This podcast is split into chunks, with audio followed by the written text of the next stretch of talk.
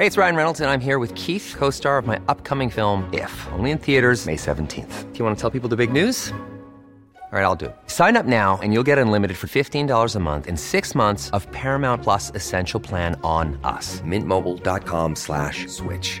Upfront payment of $45 equivalent to $15 per month. Unlimited over 40 gigabytes per month. Face lower speeds. Videos at 480p. Active Mint customers by 531.24 get six months of Paramount Plus Essential Plan. Auto renews after six months. Offer ends May 31st, 2024. Separate Paramount Plus registration required. Terms and conditions apply if rated PG.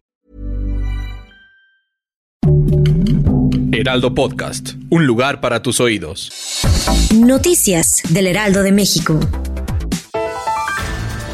México participó en la coalición global para atender las amenazas de las drogas sintéticas convocada por el secretario de Estado de los Estados Unidos, Anthony Blinken. Por su parte, Rosa Isela Rodríguez, secretaria de Seguridad y Protección Ciudadana, y Alicia Bárcena, secretaria de Relaciones Exteriores, afirmaron que este trabajo en conjunto tiene la finalidad de hacer frente a las amenazas de salud pública y de seguridad que plantean las drogas sintéticas y recordó la importancia del esfuerzo trilateral que llevan a cabo los gobiernos de López Obrador, Biden y Trudeau.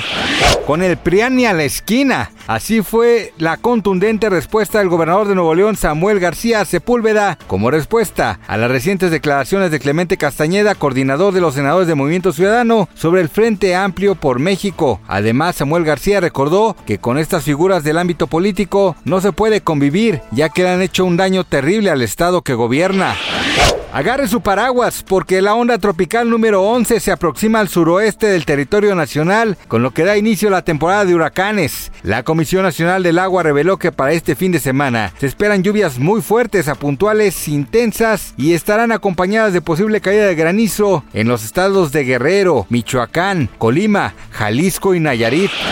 Las polémicas no paran en la Casa de los Famosos y es que en esta ocasión corrió el rumor que entre la productora de dicho reality show, Rosa María Noguerón, y el polémico Jorge Loza, existe un romance. Así es, los fanáticos señalan que ese podría ser uno de los motivos por los que el participante ha resultado muy beneficiado. A esta sospecha se suma la opinión de concursantes como Paul, Apio y Nicola Porcela. Gracias por escucharnos, les informó José Alberto García. Noticias del Heraldo de México.